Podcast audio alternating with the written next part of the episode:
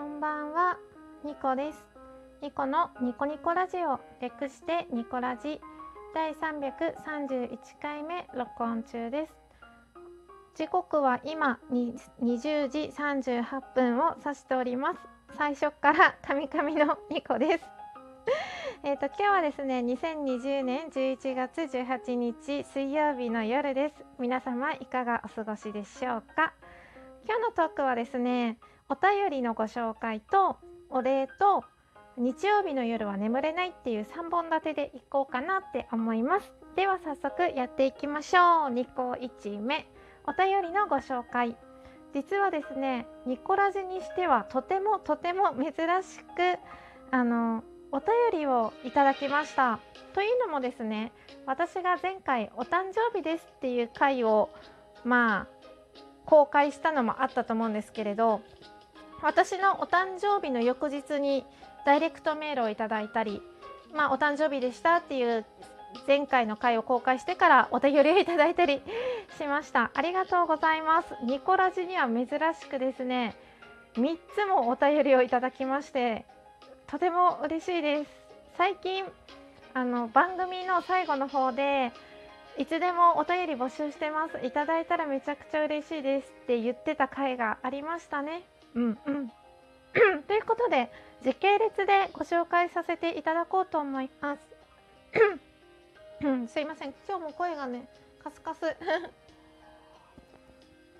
うんちょっと今お茶飲みました。えー、1つ目はですねあ時系列で、えー、と最初に最初？ん？お誕生日の翌日にいただいたダイレクトメールからご紹介させていただきます。D ラジの D さんですね。村人 D さんからあのお便りいただきました。D さんの番組最近更新が滞っててなんかちょっと寂しかったんですけれどもお便りいただいてねとっても嬉しかったです。ではご紹介させていただきます。ニコさんこんばんは。夜分に DM 失礼いたします。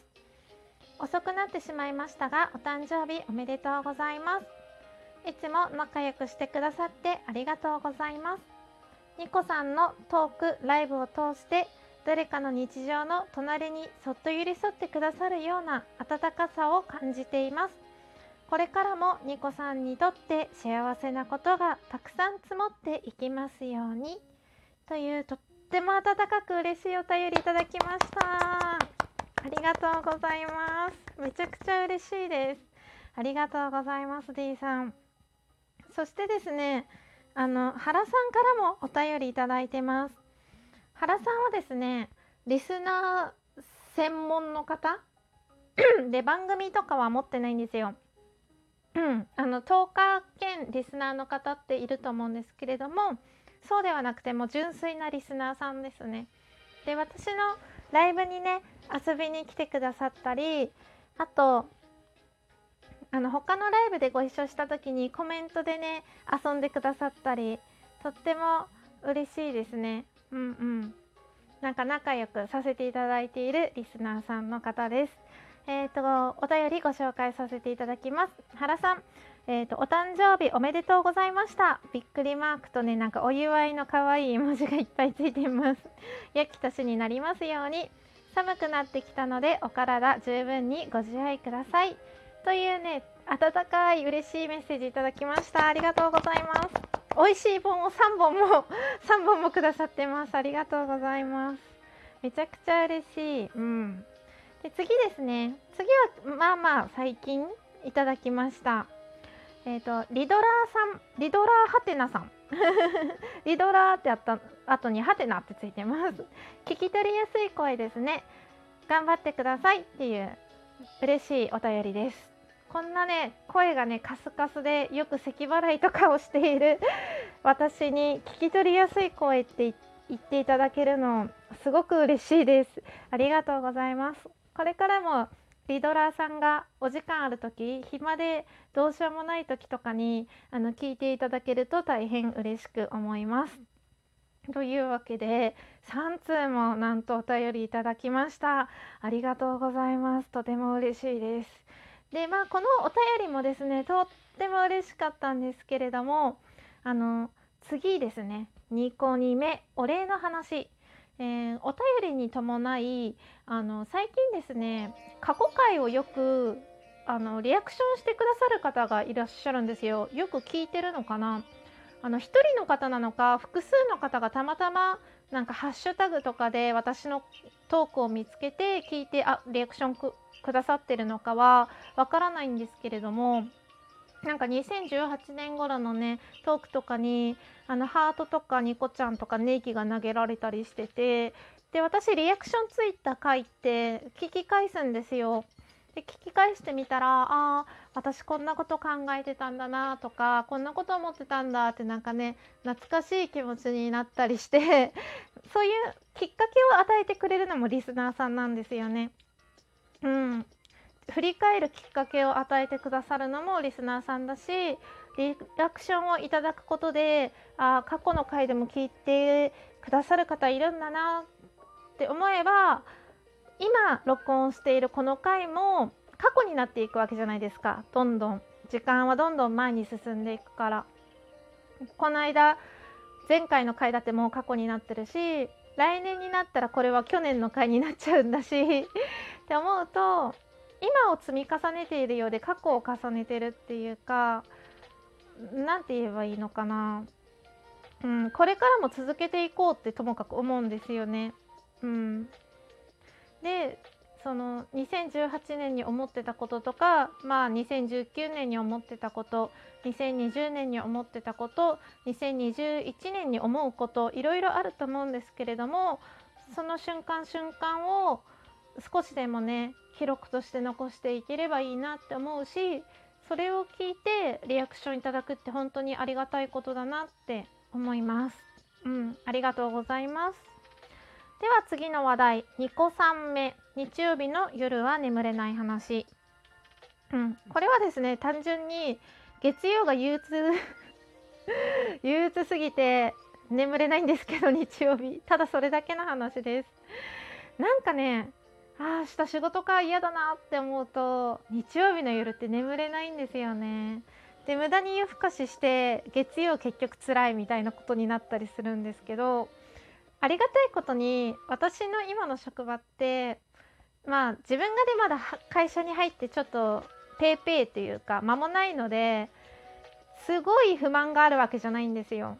うん、で嫌な人とかいないし嫌な上司とかいないし理不尽な目にもほぼほぼ合わないんですね。うん、だから何が嫌って言ったら別にそこまで不満ないんですよ正直なところ。うん、ただ行きたいか行きたくないかって言ったら行きたくないし会社に。で仕事したいかしたくないかって言ったら仕事したくないなんですよ。うん、結局積極的にしたいことではないしできることならしたくないことなんですよね。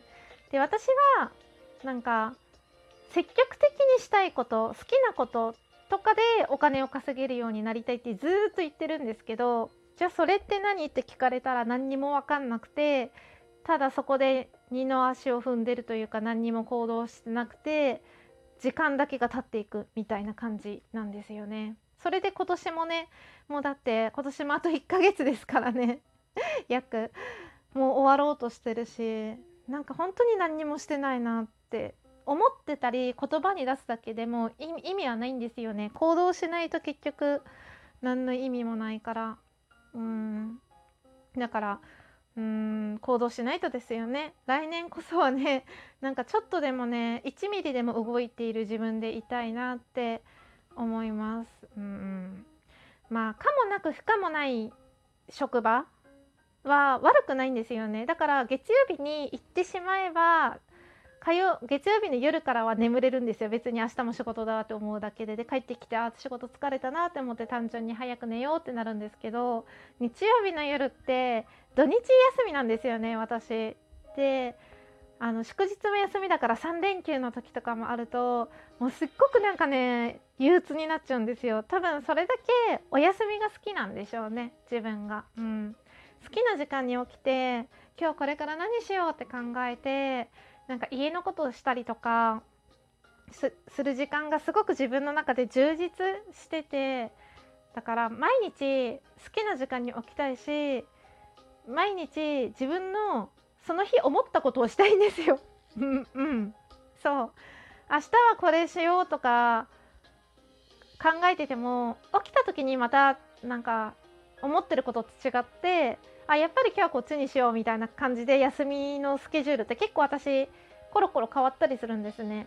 うん、その日の気分で動くと言いますか。それが好きなんですよね。だからあらかじめ決まってることってあんまり多分したくなくて仕事ってもう決まってるじゃないですか。何時に出社しないといけないとか。もうスケジュールも分かってるし日時業務と月次業務のスケジュールも大体組めてるからあこれやったらやってみたいな感じで分かってるのが多分決められてることをやらないといけないっていうのが嫌なのかもしれないです。めっちゃ贅沢者みんなね、まあ、学生の時代から決められたことをやらなきゃいけない人生歩んでるんですけどね。うん。だって学校だってね勉強だってスケジュール決まってるじゃないですか。1限目は国語2限目は算数とか。ね宿題とかもあるし。そうなんですけど。